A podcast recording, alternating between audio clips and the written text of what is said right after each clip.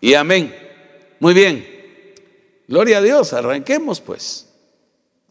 ¿Se subió ya al tren? Aleluya. Mateo 24, 14. Este es un versículo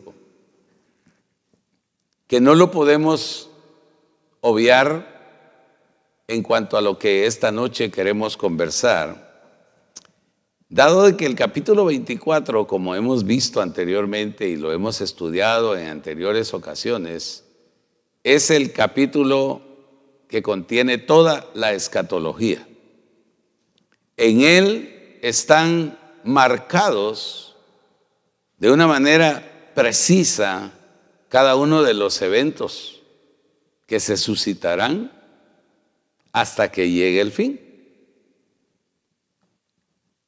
Eventos que no quedaron explícitamente solamente para acontecer en el final de los tiempos, sino que vienen sucediendo a partir de cuando el Señor en aquel momento preciso, sentado ahí frente al templo con sus discípulos, disertó acerca de cada uno de esos eventos, de cada una de esas situaciones, y estableció diferencias para que ellos pudieran ubicarse y cada uno de nosotros que íbamos a ir siendo alcanzados por el mensaje del Evangelio, también fuéramos tomando nuestro lugar. Este es un derrotero de vida en el que nosotros damos pasos pero tenemos que velar que cada paso que demos, estando en Cristo, sean firmes, sean seguros, que podamos nosotros tener la certeza en nuestro corazón que no estamos perdiendo el tiempo, sino que lo estamos aprovechando. Siguiendo el consejo del apóstol Pablo, que especialmente dijo que en los días del final los tiempos iban a ser malos y que teníamos que aprovecharlos bien. Por eso es que nosotros, hermano, cada vez que tengamos oportunidad de venir a la palabra, cada vez que el Señor nos haga la invitación, sentémonos con gozo, dispongámonos, abramos nuestra mente y nuestro corazón para que Él nos hable que nos recuerde cosas que quizá ya las recibimos, pero la hemos olvidado o las hemos puesto, como dicen por ahí, en stand-by y no las hemos revisado, pero esta noche queremos verlo acá y dice, y será predicado, será, está hablando de futuro, pero un futuro que no apuntaba, como repito, hasta estos últimos tiempos, sino un futuro que se iniciaba en el momento en que él terminaba de hablar. Porque cada vez que nosotros hablamos, cuando terminamos de pronunciar las palabras que decimos, ellas ya quedan en pasado y nos apuntamos al futuro, a aquello que marcamos con cada palabra que dijimos o que pronunciamos. Por eso es que es tan delicado hablar si no lo hacemos con sabiduría, si no lo hacemos con dirección, si no lo hacemos con inteligencia. Por eso el Señor nos dice que cuando vamos a hablar, pensemos antes, meditemos y calculemos si las palabras que van a salir de nuestros labios no van a dañar a otro, sino que cada palabra que salga de nuestra boca sea palabra para edificar, sea palabra para bendecir. Ahora, edificar significa construir, significa ir dando forma, ir complementando. Por eso, cuando nosotros nos acercamos para hablar con alguien, las palabras que deben fluir deben ser palabras que produzcan algo en la vida de aquel que las escucha. Esa es la razón por la que nuestro lenguaje dice que debe de ser con sabor. Dice que no debe de ser una palabra sosa, seca, sino que tiene que ser una palabra que lleve vida, que transmita vida, para que a la postre veamos el resultado en aquel que nos escuchó. Y será predicado este evangelio, porque no hay otro. Esa fue la razón por la cual cuando el apóstol Pablo llegó a Galacia, se, sintió frustrado, se, se sintió lastimado, ofendido, cuando encuentra que los discípulos, a los cuales él les había dedicado tiempo y les había implantado en su corazón la palabra revelada, los va a encontrar en una situación que dejaba mucho que desear. Y los tiene que regañar. Y les llama su atención diciendo, ¿cómo es posible que habiendo ustedes empezando en el espíritu, estén terminando ahora en la carne? Porque era una iglesia apostólica, una iglesia fundamentada en la verdad del Evangelio. No era una iglesia que se había formado por ideas de hombre, sino que estaba establecida en el fundamento único, que es la palabra de Dios. Y sin embargo ellos ya se habían desviado, pero había sido por una razón, que en la ausencia del apóstol Pablo, prestaron oídos a otro evangelio, a otras palabras. escucharon a aquellos que venían a turbar el corazón y la conciencia de los verdaderos discípulos que habían sido engendrados por el poder de la palabra. No había sido Pablo el que había hecho un esfuerzo humano, natural. A través de él, el Espíritu Santo había provocado la convicción en el corazón de aquellas personas y los había redarguido de pecado, de justicia, de juicio y los había traído al arrepentimiento verdadero y genuino. Habían experimentado un encuentro personal con Jesucristo y habían recibido la palabra de verdad. Pero al poner atención a otras voces, y quiero marcar eso porque cuando el Señor aquí dice, y será predicado este Evangelio, hace énfasis que no se puede predicar otro Evangelio. Hay hoy día evangelios de todos colores, sabores, de todas marcas, de apellidos, que usted quiere escuchar. Y vienen a través de diferentes vehículos que se presentan muy bonitos, que se escuchan muy bien, adornados, estilizados, atractivos. Pero yo le quiero decir que el mensaje que Cristo predicó no era un mensaje agradable, porque nunca la verdad ha sido agradable para el oído del hombre, especialmente para el pecador. A nadie de nosotros nos gusta que nos llamen pecadores o que nos digan que estamos equivocados, que no conocemos la verdad. Pero cuando humillamos nuestro corazón, nos quitamos esa máscara de apariencia de saberlo todos y aceptamos que no conocemos nada y presentamos delante del Señor nuestro corazón sencillo y abierto, Él está dispuesto a llenarlo con la plenitud de su verdad. Por eso es que el mensaje del Evangelio es un Evangelio que trastorna la vida. Cuando los primeros predicadores salieron para conquistar el mundo, luego de que el Señor Jesús había sido tomado arriba de regreso para estar con el Padre, ¿Sabe cómo decía la gente cada vez que llegaban los hermanos de la iglesia del principio a las ciudades?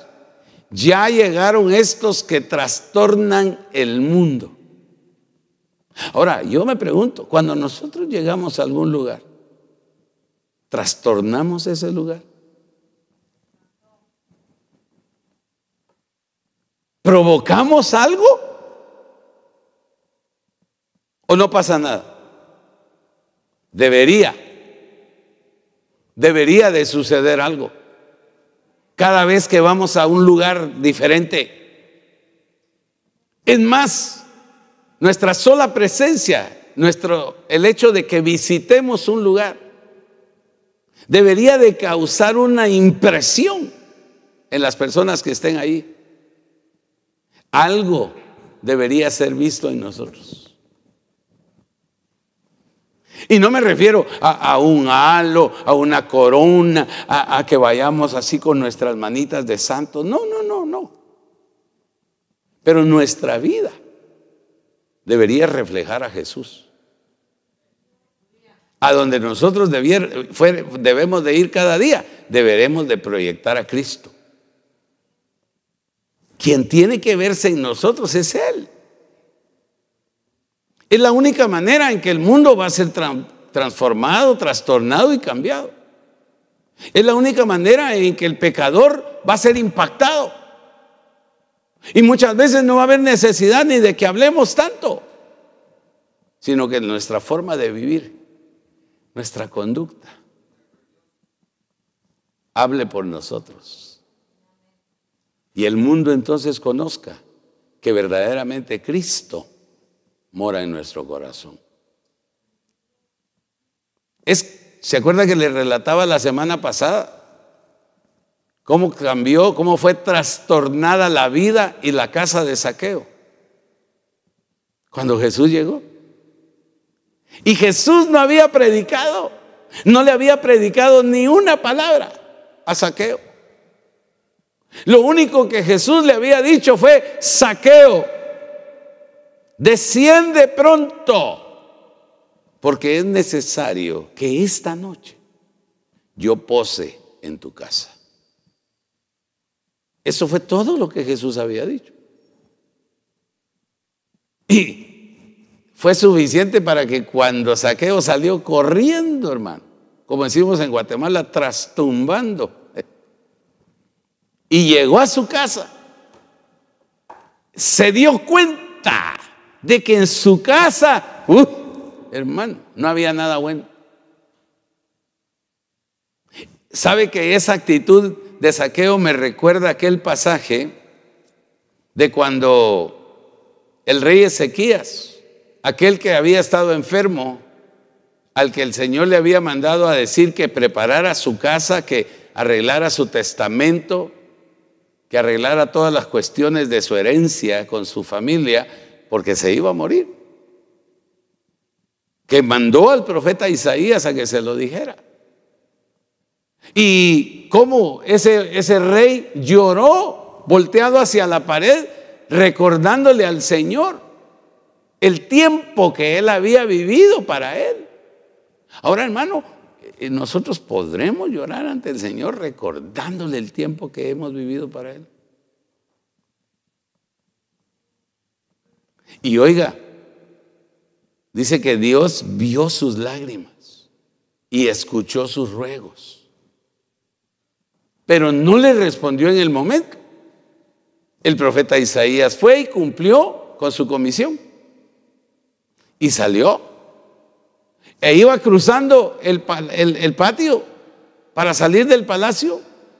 Cuando Dios le habla y le dice, Isaías, vuélvete y dile a Ezequías que le regalo otros 15 años de vida. En otras palabras, que le doy otra oportunidad. Porque lo que me lloriqueó no es suficiente. A veces creemos que lo que hemos vivido, lo que hemos hecho para Dios, e, eso es todo lo que teníamos que hacer. Ah, Señor, yo, yo te he servido, Señor. Mira cuántos privilegios, en cuántas iglesias he estado, Señor. O si hemos sido fieles en una sola, ¿verdad? Señor, todo este tiempo mi vida ha sido para ti. Creemos que ya lo hemos hecho todo. Ezequías creía, hermano, que no debía nada, que todas sus facturas estaban saldadas. Y, Dios ya había determinado que muriera. Pero Dios es un Dios compasivo, misericordioso. Y le extendió y le dijo, vaya, dile que le doy 15 años. Ahora, Dios no se olvida de lo que trae a nosotros. Justamente cuando habían pasado los 15 años, envía de nuevo al profeta Isaías. Y cuando llega el profeta Isaías, entrando él al palacio, iban saliendo unos embajadores, unos invitados que había tenido en el palacio el rey Ezequías. Y dice que iban, eran hombres que iban de Babilonia, del mundo. Y entonces, cuando llega el profeta, le dice, oye Ezequías, ¿quiénes eran esos hombres? Y dice, oh, vinieron de muy lejos. Vinieron para ver todo lo que hay en mi casa. Oh, vieron. Entonces, ¿les mostraste tu casa? Sí, sí, todo. Toditito se los mostré el salón del trono, les mostré los, tesoros, les mostré esto, todito. No quedó nada que no vieran. Ah. Y entonces le lanza una pregunta de parte de Dios el profeta Isaías y le dice, Ezequías, dímele, ¿qué vieron en tu casa? Oh, te acabo de decir todo. No dejé de enseñarles nada, todos se los mostré. No, Isaí, Ezequías, no me estás entendiendo. ¿Qué vieron en tu casa?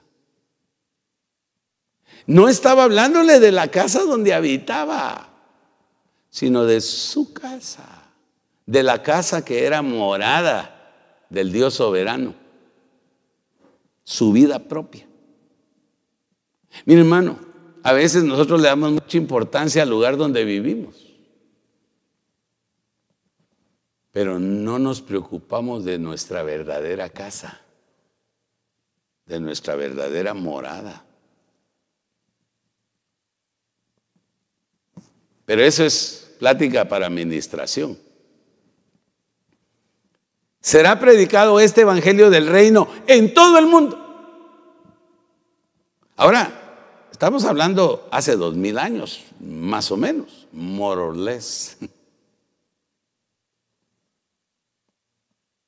¿Quién iba a pensar que en el final de los tiempos se diera la capacidad y la oportunidad de llegar a todo el mundo predicando? Era difícil que uno, un, humanamente, uno quisiera llenar por ejemplo, si uno como hombre quisiera llenar la ciudad de Los Ángeles, solo uno predicando, mm, no viviría lo suficiente para lograrlo. Es una ciudad muy grande. Aproximadamente creo que tiene entre 9 y 10 millones de habitantes, solo Los Ángeles, con sus áreas suburbanas. ¿Cuántos habitantes tenía Nínive? ¿Cuántos habitantes tenía Nínive?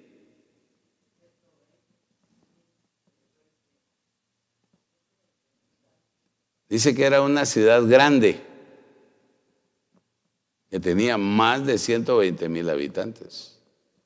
Ahora, para los días en que el profeta Jonás fue enviado a ella,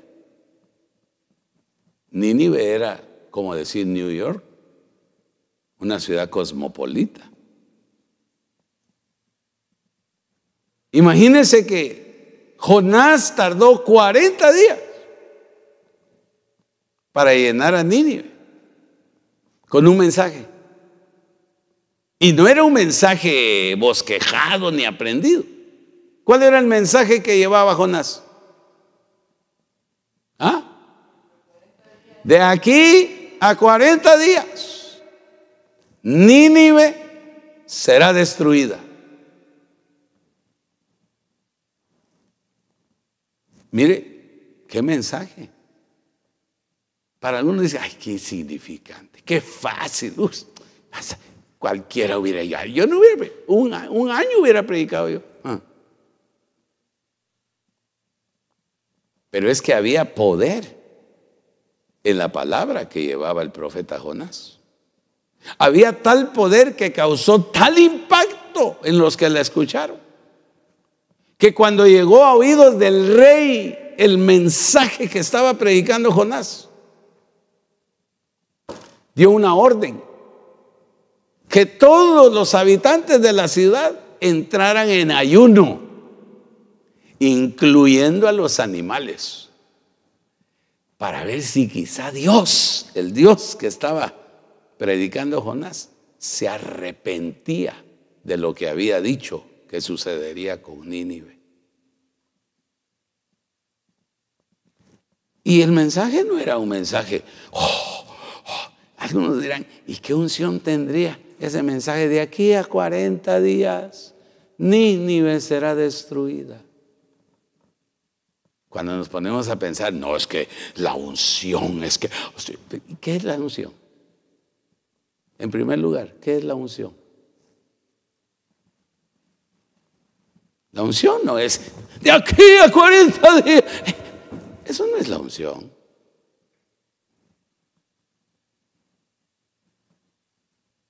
La unción es algo especial que viene de Dios y que toma por el Espíritu las palabras, el mensaje que se predica y lo incrusta en el corazón. Remueve la conciencia, abre el entendimiento. Esa es la unción. No es la forma en que se predique. No son ni siquiera las palabras bien habladas. Es la unción. Es el poder. Es el efecto de la palabra rema que viene de la boca de Dios. Eso es lo que trastorna. Porque ni siquiera nos dice en el libro de los Hechos cuál era el mensaje que llevaban esos hombres que cuando llegaban a las ciudades decía la gente, ya vienen estos que trastornan el mundo. Pero no dicen qué mensaje llevaban. Yo creo,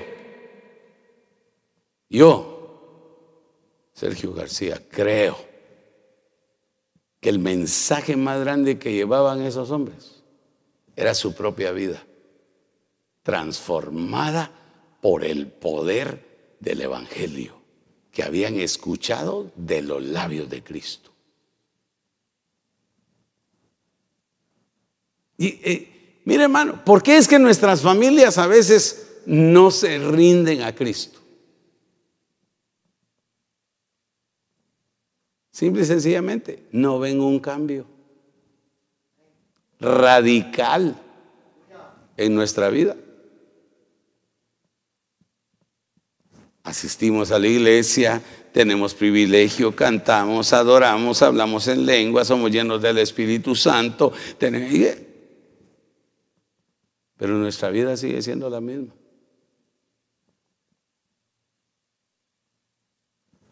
Será predicado.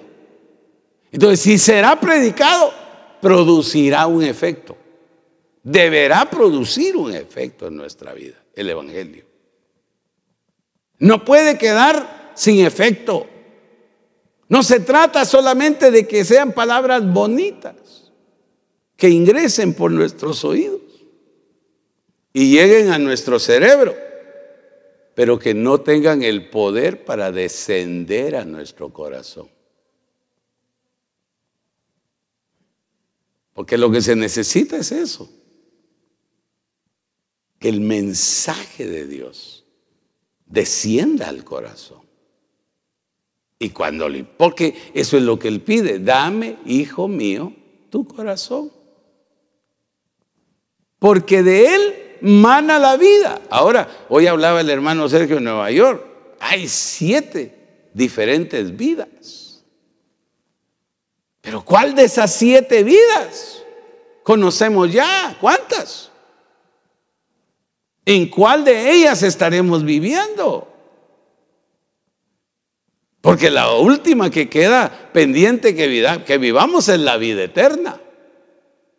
Cuando ya estemos allá con el Señor. Pero mientras tanto,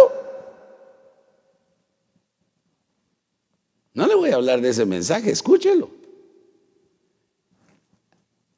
Cómaselo, dijéralo.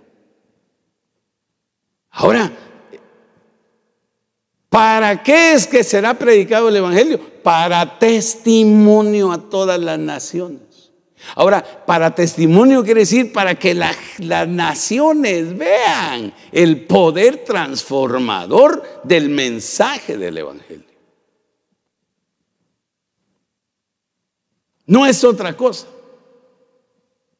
Qué lindo que proliferen las iglesias, que crezcan, se desarrollen, que, que, de aquí saliéramos y pudiéramos plantar iglesias en cada de las ciudades circunvencinas. Y enviar de aquí obreros, pastores, hombres de Dios, familias, a continuar llevando a cabo la obra. Qué lindo. Pero si nuestra vida no es conquistada primeramente, si nuestro reino no es subyugado por el reino de Dios, de nada sirve. Tenemos que declinar nuestro reino y entregarlo para que entonces venga tu reino y se haga tu voluntad aquí en esta tierra como en el cielo. No dice que en esa tierra, el globo, no, en esta tierra. Porque lo difícil de que la voluntad de Dios se haga es en esta tierra.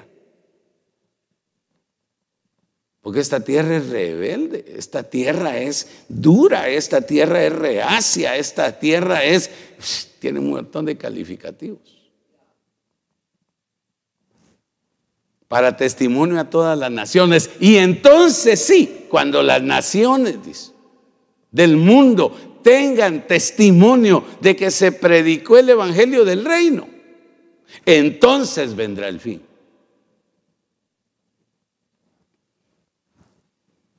Mire, a veces decimos, ay Señor, dame oportunidad para que yo pueda predicar para que yo pueda llevar tu mensaje, Señor. Dame, Señor, yo quiero predicar en la radio.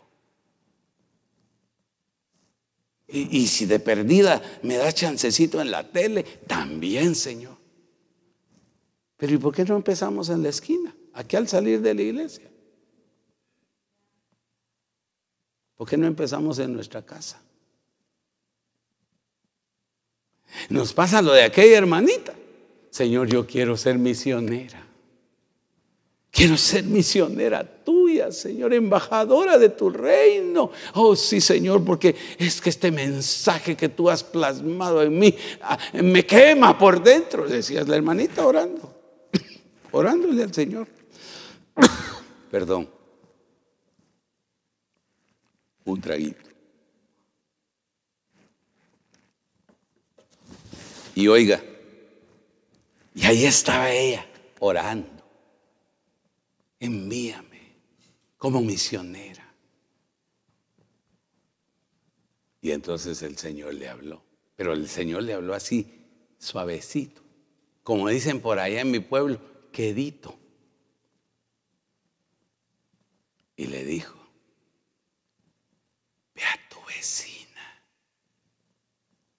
Y ella entendió ve a Abisinia. Y entonces dijo, Abisinia. ¿Y dónde estará ese país? Y se empezó a buscar la información. en los atlas encontró, oh, Abisinia es un país en África.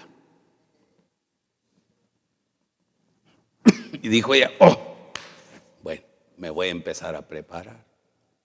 Y empezó a averiguar cómo era el idioma de Abisinia, cuáles eran las costumbres, los gustos, las comidas, si había calor, si había frío, todo, toda la información. Compró dos buenas maletas. Agarró su Biblia y agarró todo lo que necesitaba. Y dijo, bueno Señor, ya estoy lista. Casi estaba lista porque ya mero compraba el boleto para irse a Vicinia. Entonces, mire, vaya que se le ocurrió al hermanito. Y le dice, Señor, aquí vengo para que me confirmes mi llamamiento. El que me hiciste aquel día para ir a Abisinia a predicar. Y entonces el Señor le dijo, hey, momento, ¿de qué estás hablando? No, Señor, tú me, me, hablaste que, que, fuera a Abisinia a predicar y averigüé dónde es allá en África. No, no, no, no, no, le dijo. No. Yo a donde te envié fue a que le predicaras a tu vecina. A veces queremos ir muy lejos y la necesidad la tenemos ahí cerquita. ¿Verdad? Entonces fíjese pues, el mundo necesita tener testimonio. Las naciones necesitan recibir testimonio de la predicación de este evangelio. Ahora, le dije hace un rato que hay muchos evangelios que se están predicando ahora. Por eso es que nosotros tenemos que aprender a desarrollar lo que se llama paladar espiritual. El paladar no es solo para saber degustar y diferenciar sabores, sino también la calidad de lo que se come. Y hoy en día les sirven diferentes platos con el nombre de Evangelio de Cristo. Y si usted no tiene paladar, espiritual, fácilmente es engañado y se equivoca. Y hasta se puede convertir en un seguidor de otros evangelios, como les pasó a los Gálatas. Porque no desarrollaron su paladar. Y el oído, el paladar y el oído espiritual deben desarrollarse juntamente. Son sentidos espirituales que se deben agudizar, es decir, deben estar bien afilados o afinados. Porque de otra manera, si el oído espiritual no está afinado, no vamos a distinguir qué voz es la que nos habla o qué voz nos llega. Recordemos que hay tres voces, como en el huerto. En el huerto estaba la voz de Dios. Estaba la voz de Adán, que era su conciencia. Pero también estaba la voz del enemigo. ¿Y quién estaba más acostumbrado de los dos a escuchar la voz de Dios? ¿Con quién hablaba Dios? Hermano, no tenga temor. ¿Con quién hablaba Dios? Con Adán, ¿verdad? Y Adán tenía la responsabilidad de hablar con Eva y de trasladarle. Entonces, ¿qué voz era la que Eva estaba acostumbrada a oír? ¿Ah? La de Adán, la de su marido. Por eso cuando llegó el serpiente y le susurró al oído, así, Así que Dios les ha dicho que no coman de los árboles del huerto. Y eso no era lo que Dios había dicho. ¿Qué había dicho Dios? Porque ahí sí estaban los dos, Adán y Eva juntos. ¿Qué fue lo que dijo Dios? De todo árbol que está en el huerto podéis comer, menos del árbol de la ciencia del bien y del mal que está en el medio del, del huerto. Porque el día que de ese árbol comáis, muriendo, moriréis. Ese mensaje lo oyeron los dos. Pero luego todas las instrucciones las recibió Adán. Y era responsable de trasladárselas a Eva. Pero seguro que alguna no se la trasladó como debería de ser. O Eva simplemente no la quiso tomar, no la quiso aceptar. Y por eso le endulzaron el oído con un susurro fácilmente y la llevaron a pecar. Y con eso a perder todo el huerto, todo el Edén, el paraíso. Entonces, afinemos nuestro oído espiritual y nuestro paladar para aprender a distinguir qué plato nos sirven, de arriba o de dónde. ¿Es la palabra de Dios la que está llegando o, de quién? ¿Es Dios quien me habla o quién? ¿A quién estoy atendiendo? Mire, lo que voy a hablar a continuación así rápidamente es, yo le pongo el peligro de ignorar la profecía. Hay mucha gente que dice, ay, no, es que eso es tan difícil de entender. Ay, no, no, ay, no, que ni prediquen en Mateo 24, ay, porque hay de guerras, rumores de guerras y se levantará nación. Ay, no, qué miedo. No. Todo tiene que ser explicado, tiene, tiene, todo tiene su razón de estar incluido en la palabra. No fue puesto al sabor y antojo de los hombres. Esto lo escribió el Espíritu Santo, lo dictó, lo inspiró. Miren lo que dice acá el apóstol Pedro en su segunda carta, en el capítulo 1, verso 16 al 18. Porque no os hemos dado a conocer el poder y la venida de nuestro Señor Jesucristo, siguiendo, ¿qué dice? fábulas artificiosas. Fábulas, ¿qué son fábulas? Cuentos, historias, anécdotas, sino como habiendo visto con nuestros propios ojos su majestad.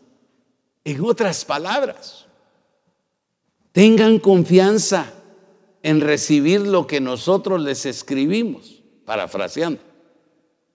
Porque no son ocurrencias nuestras, sino de aquello de lo cual fuimos testigos oculares al contemplar su majestad. Ahora, no solo contemplaron la majestad, habitaron con el Señor Juan más adelante dice, lo que nuestros ojos vieron, lo que nuestros oídos escucharon y lo que nuestras manos palparon tocante, no a Jesús, al verbo de vida. Eso es lo que os anunciamos. ¿Qué quiere decir? Ellos estaban hablando de una experiencia que había transformado su vida. Tú no puedes, hermano, mire, mire, hermano, es que, ¿cómo le dijera? No, no quiero sonar ofensivo, pero para poder predicar, para poder enseñar la palabra, tenemos que haber tenido una experiencia o vivir experiencias con el Señor que Él se vaya revelando, que Él se vaya dando a conocer en sus diferentes facetas a nuestra vida. ¿Cómo podemos hablar de un Dios proveedor si nunca nos ha provisto? ¿O de un Dios sanador si nunca hemos experimentado sanidad? ¿O de un Dios libertador si no hemos sido liberados? Todo tiene que estar basado en algo real. No hay nada ficticio. no en nada de causado en la imaginación humana, sino que tiene que ser la experiencia personal. Hermano, ¿se imagina usted cuando Pablo va para ir a ser presentado a César, a Roma, y va en aquel barco como prisionero con otros muchos prisioneros? No sé cuántos hombres realmente dice, no me recuerdo en este momento del pasaje de Hechos, cuántos prisioneros iban en aquel barco juntamente con la tripulación. Y que dice que una tempestad furiosa en el mar los agarró y que la nave crujía y que estaba a punto de partirse y de hundirse. Y todos estaban atemorizados, incluyendo Pablo, porque Pablo era hombre también. Y el Señor lo llama y le dice, ven. Y lo lleva a su camarote, dentro de aquella nave, dentro de aquel barco. Y le habla sentado con él en su cama. Le dice, Pablo, es necesario que llegues a Roma y des testimonio de mí. Por lo cual te digo hoy que nada acontecerá y nada te dañará a ti ni a ninguno de los que van contigo. Ciertamente la embarcación se perderá, pero ninguna de las almas sufrirá daño. Y, hermano, le ministró santa cena el Señor a Pablo. Ay, hermano, ya hermano Sergio, usted ya se fue del lado. ¿dónde? Eso no dice la Biblia. Dígame dónde dice. no lo dice, pero le voy a decir por qué se lo digo. Porque leyendo yo recibí esa revelación. Porque terminando el Señor esa noche, esa madrugada de hablar con Pablo, Sale Pablo del camarote y le dice, y arenga, es decir, le llama la atención a todos los hombres que iban llenos de temor, que ya no hallaban ni qué hacer en aquel barco, que estaba a punto de destruirse y hundirse. Y les dice, no tengáis temor, porque esta noche, oiga, ha estado conmigo el Dios al que sirvo y de quien soy y me ha dicho que nada pasará, que la nave se destruirá, pero que ninguno de los que están aquí conmigo sufrirán daño. Y entonces sacó pan y vino del que el Señor le había ministrado y les dio para confortarlos, dice, para fortalecer sus almas y sus corazones. Y llegaron a una isla. Todos, ninguno se ahogó, ninguno se murió. Ahora, que estas ocurrencias que tiene el pastor, no, no son mis ocurrencias. Es que cuando yo me meto a estudiar, invitado por el Espíritu, el Espíritu Santo me abre la palabra, la levanta y nos presta su Biblia su mejor versión que se llama la Biblia de cristal, en donde podemos ver la verdad con una claridad tremenda. Entonces, mire, pues cuando él recibió de Dios Padre honra y gloria, ¿dónde? Que le fue enviada desde la magnífica gloria una voz que decía, este es mi Hijo amado. ¿Dónde lo escucharon?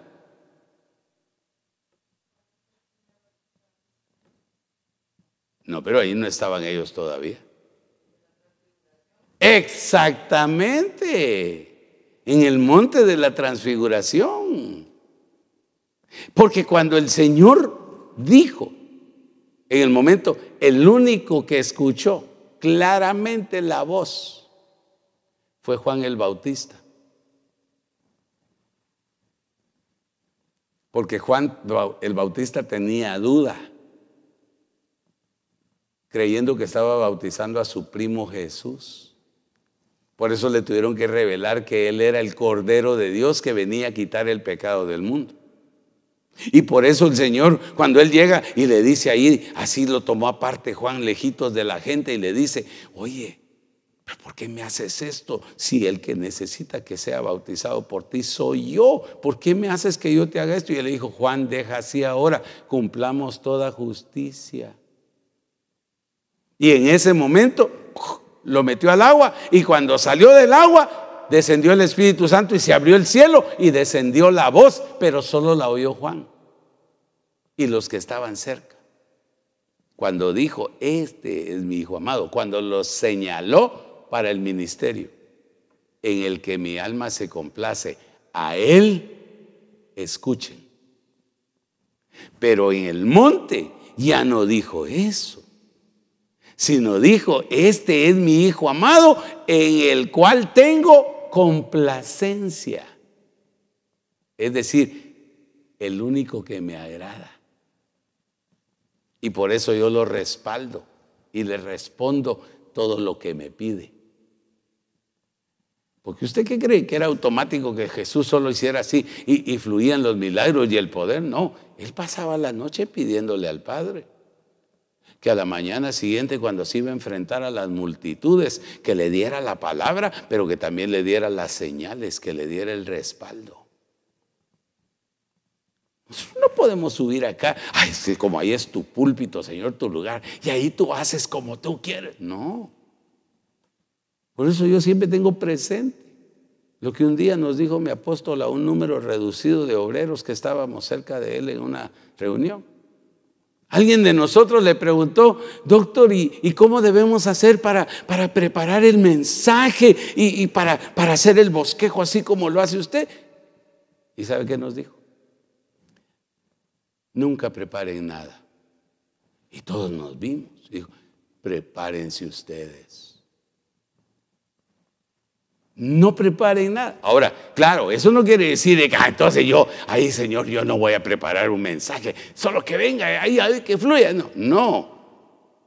En el sentido de que no le demos prioridad a escribir un mensaje, un bosquejo, sino que preparemos nuestra vida para poder ser vasos, vehículos, receptores que puedan trasladarle al pueblo la palabra que sus corazones y sus almas necesitan y están esperando.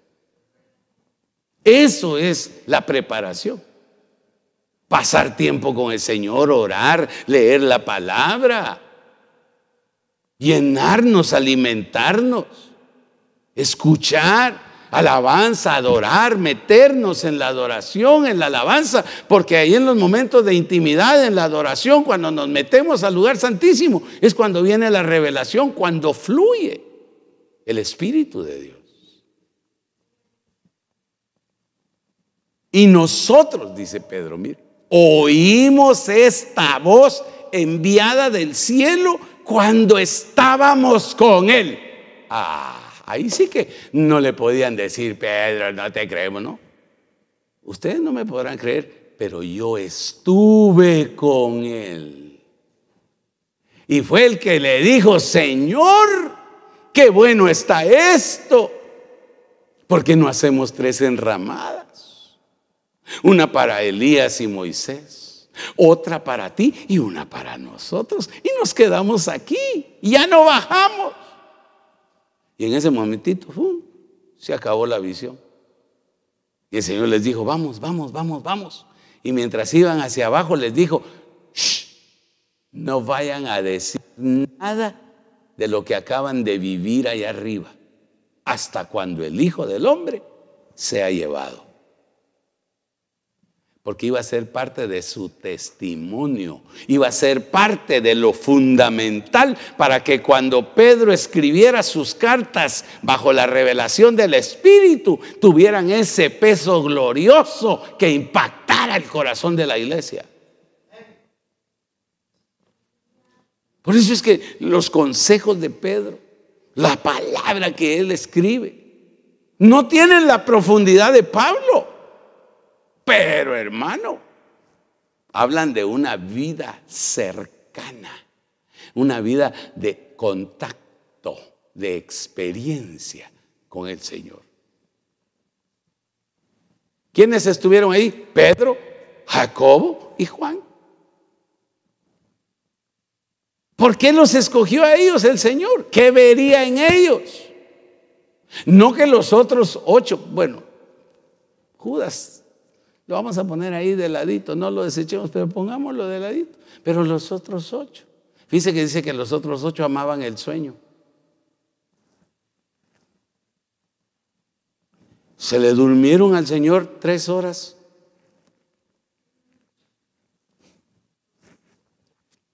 Tres horas. Bueno, y, no hablemos de los, de los tres escogidos, de los que estaban más cerca. También se cargaron de sueño igual. No pudieron batallar contra el sueño que el enemigo les llevó, contra el sopor que el diablo les trajo encima, para distraerlos y que no pudieran auxiliar al Señor en cualquier momento. Claro, el Señor no, no esperaba el auxilio humano. El Señor contaba con el auxilio del Padre. De hecho, los ángeles le fueron a ministrar cuando el momento aquel cuando sudó gruesas gotas de sangre. pero mire Pedro dice, cuando estábamos con él en el monte santo. Testimonio. Testimonio, hermano. El testimonio no es decir, ah, yo era tal cosa yo hacía esto. Y, no, eso no es testimonio. A veces hasta mentiras son. A veces ni son realidades, hermano. Ah, pero no es que usted no ha oído loca. Dice, ah, que dice que hacía, dice que iba, dice que era, dice que. ¿Y cómo lo podemos comprobar? ¿Ah? Solo porque lo dice. Y porque otros, eh, aleluya, nada más. Pero ¿tienes comprobación?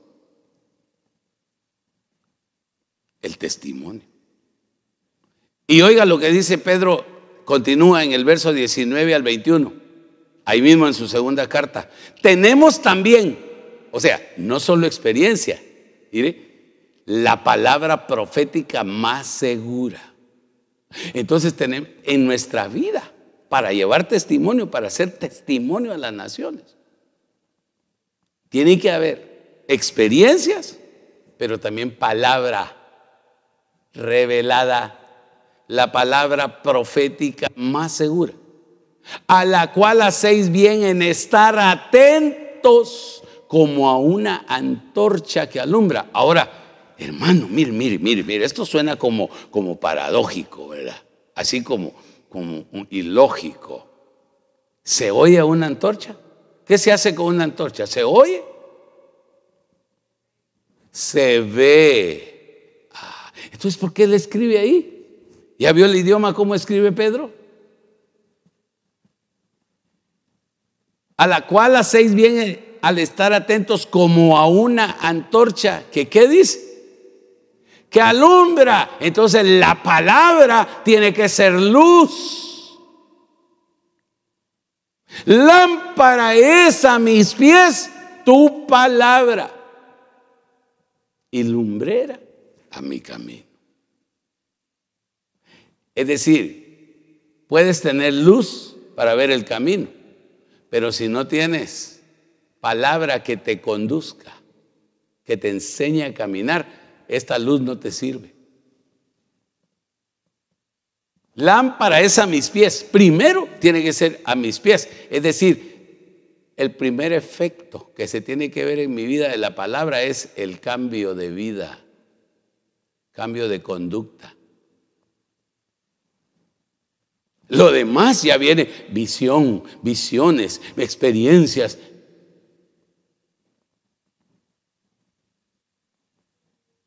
Primero lámpara, después lumbrera.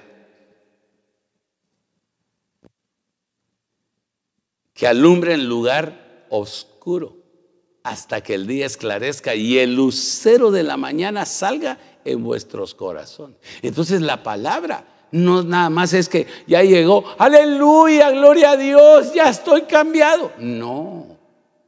Para que el lucero de la mañana salga en nuestros corazones, esa luz tiene que llegar, alumbrar, impactar nuestro corazón y hacer que ahí nazca el lucero que es Cristo. Por eso el nuevo nacimiento es importantísimo.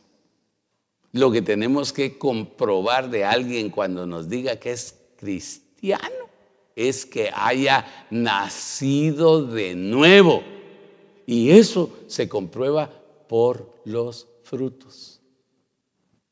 Porque si nació de nuevo va a ser un árbol nuevo con frutos nuevos.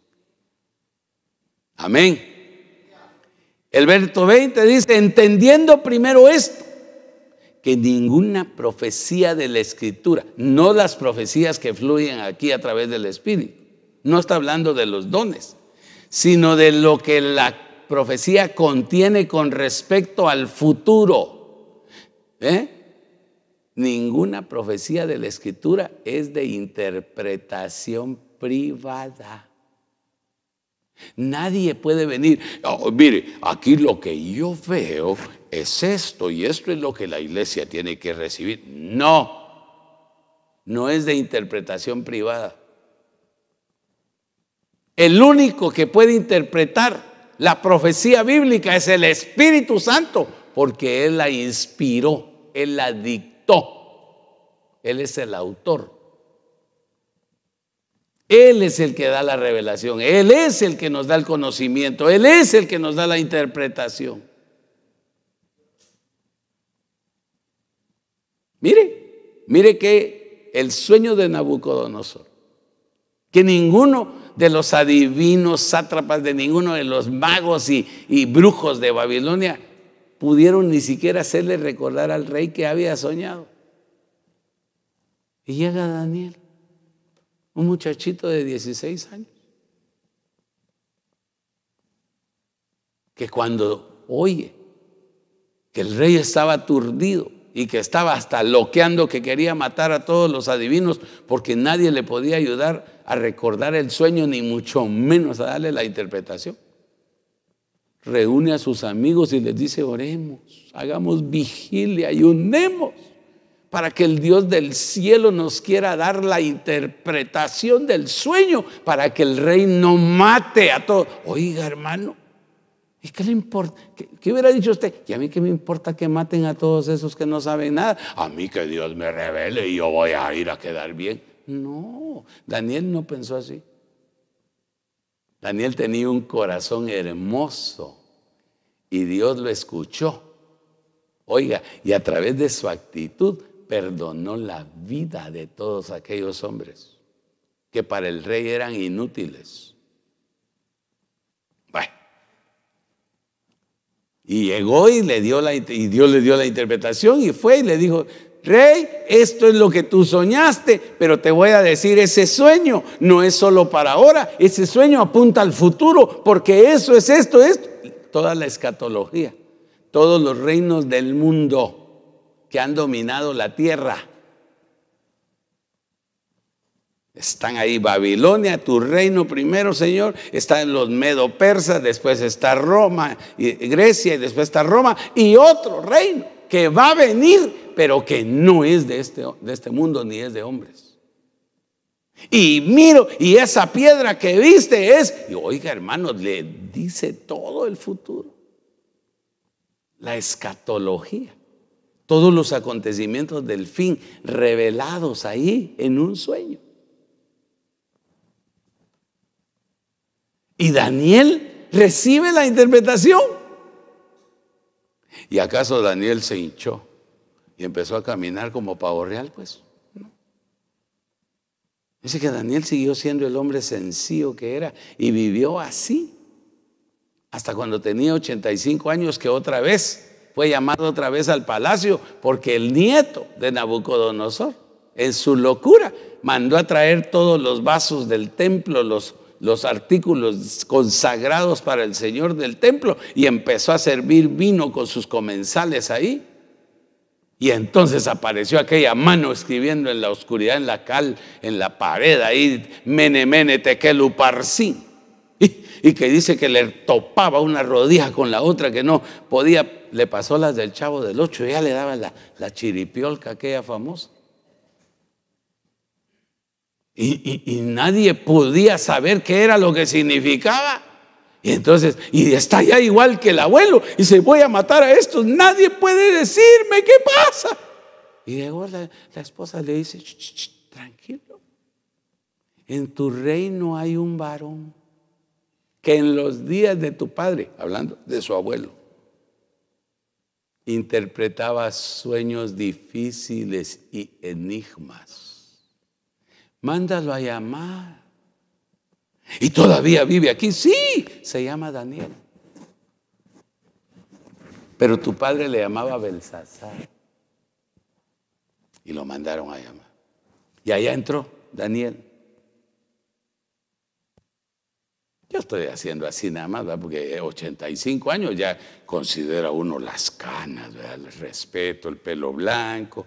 Ya, quizá Daniel entró ya despacito. Y cuando el rey lo vio, se quedó viendo a la, a la mujer y le dijo, ese es, ¿estás segura? Si ese es, le dijo, atiéndelo. Y entonces le dijo, ¿Eres tú el mismo Daniel? Oiga, aquel que interpretaba sueños y enigmas en los días de mi padre. Y, no le dijo, y Daniel no le dijo, sí Señor, claro, para servirte, sueños, no, no, no, no tiró su tarjeta de presentación. Simplemente le dijo, te voy a dar la interpretación.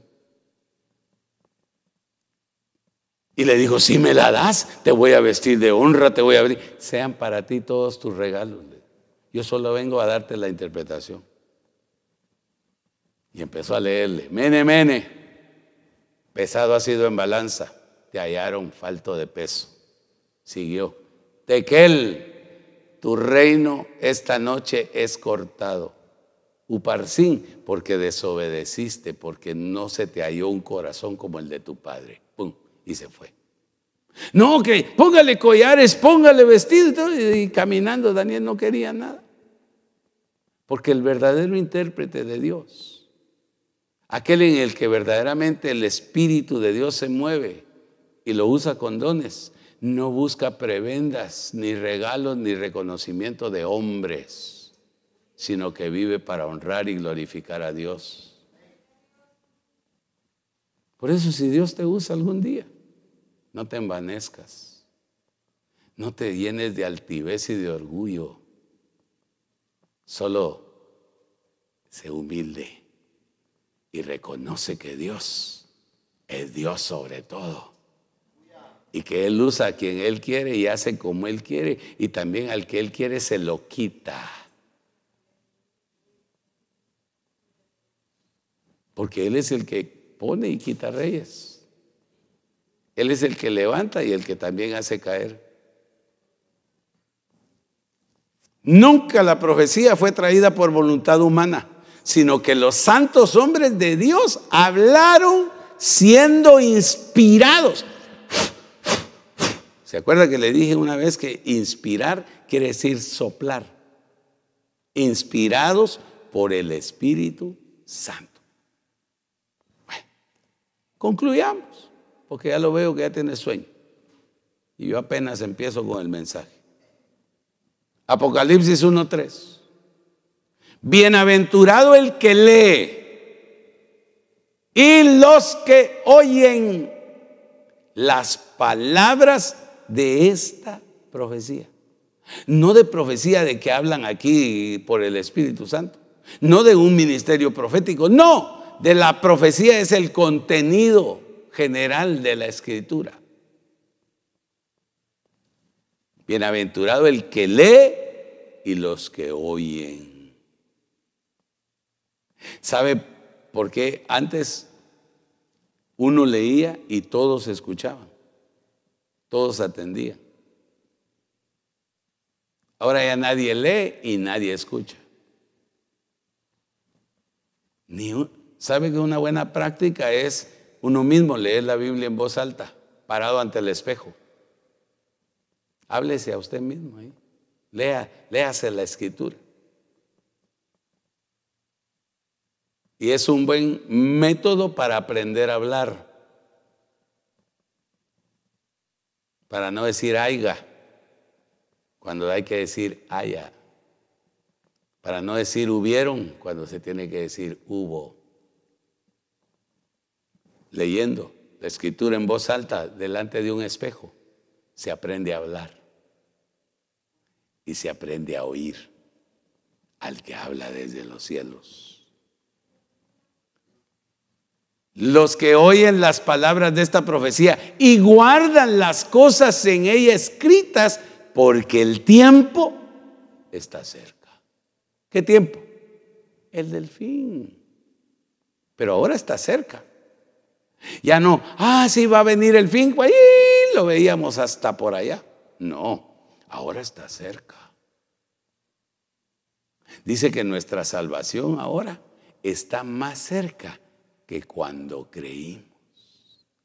¿Cómo así que nuestra salvación? Si yo ya soy salvo, no, tu espíritu es salvo. La que está siendo salvada ahora es tu alma, si se deja, si se deja procesar, si acepta el proceso, el trato y el trabajo de Dios a través del Espíritu Santo, a través de los ministros, a través de las profecías, a través de la palabra, a través de la enseñanza, a través de la vida diaria. Y al final, lo más fácil, cuando transformen el cuerpo. Esa es la salvación final. Pero es la más rápida. La que más le cuesta al Señor es el alma.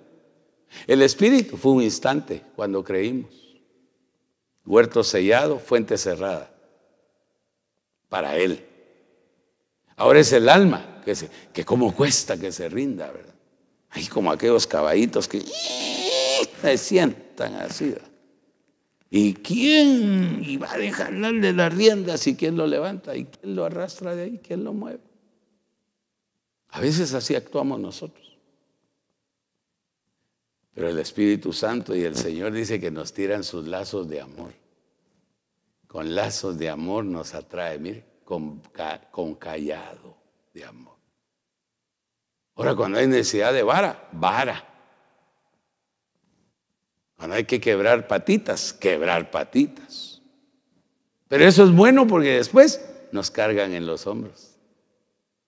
Ya cuando estamos sanos, otra vez a caminar.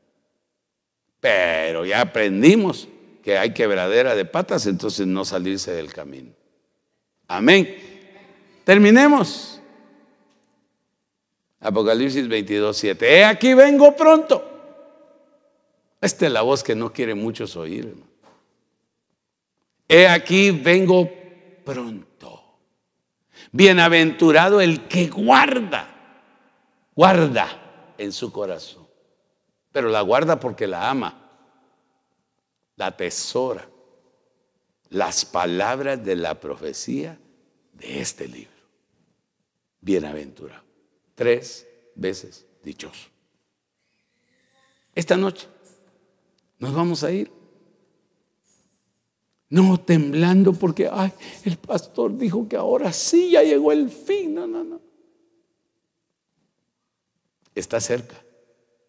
Lo que yo le vengo a decir esta noche es que está cerca. Allá las puertas.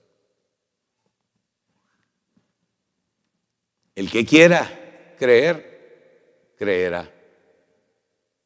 El que quiera entender, entenderá. Y el que quiera rechazar, rechazará. Pero yo he cumplido esta noche con traerle el mensaje de este Evangelio del Reino que será predicado a todo el mundo. Ahora no sabemos hasta dónde estamos llegando, a quiénes estamos llegando.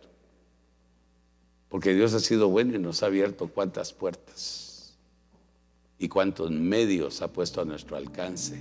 No porque lo merezcamos, No porque seamos grandes, sino porque Él anhela llegar, conquistar y salvar, rescatar lo que está perdido,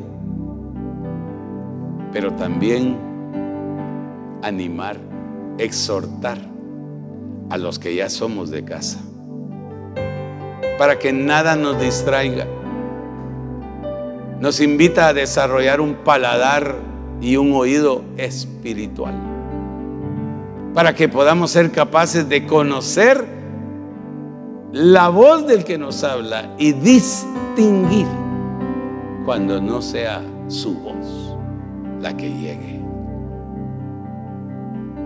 Llévate esta palabra esta noche.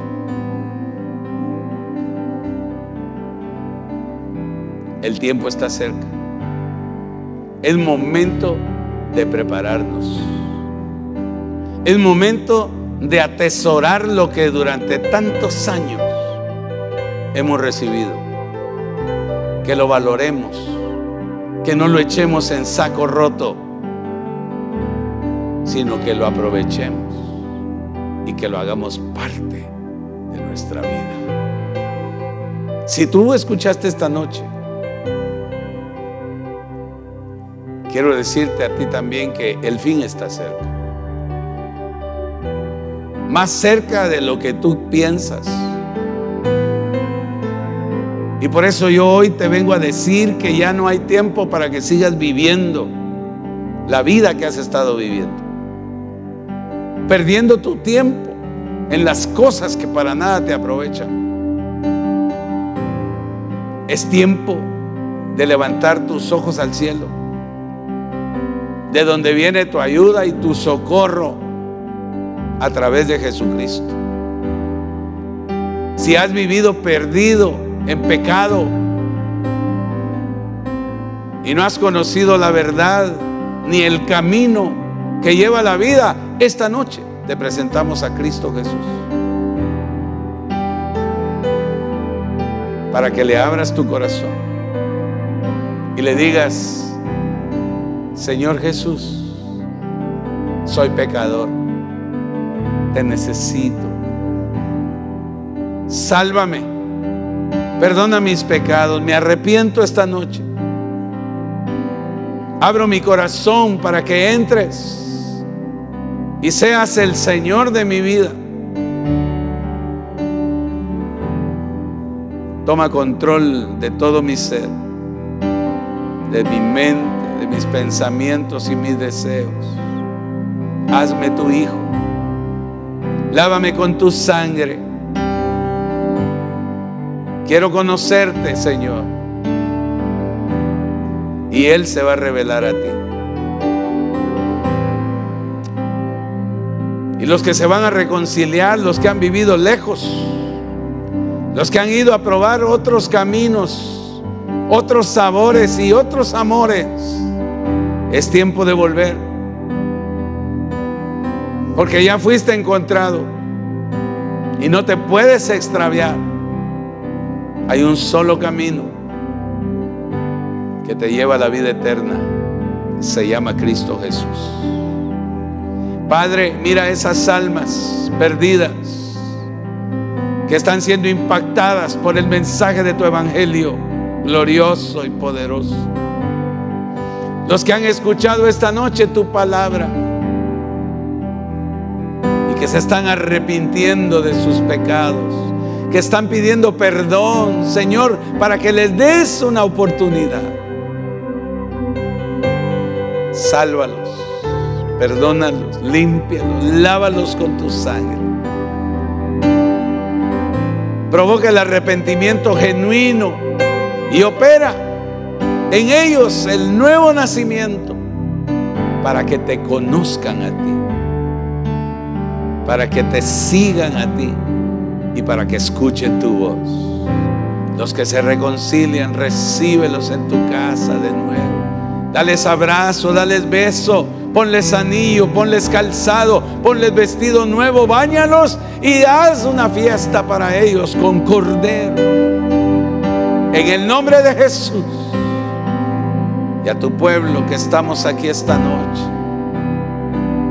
Gracias por bendecirnos con tu palabra, por estructurar nuestra vida, por edificarnos, por enseñarnos, por darnos a conocer tu voluntad. Gracias porque nos llamas bienaventurados, porque hemos leído y oído tu palabra. En el nombre de Jesús. Gracias Señor. Amén. Si has hecho esta oración de arrepentimiento y de conversión, queremos escuchar de ti. Ahí está nuestra información, nuestras direcciones de nuestras páginas, de las redes sociales, o puedes llamarnos al 562-331-4823. Déjanos un mensaje y te vamos a responder, porque anhelamos ayudarte. Busca una iglesia en donde se predique el Evangelio de Cristo, en donde Cristo se dé a conocer a tu vida cada día. Y aliméntate y ten comunión con otros hermanos en el nombre de Jesús. Amén. Y amén. Aleluya. Aleluya.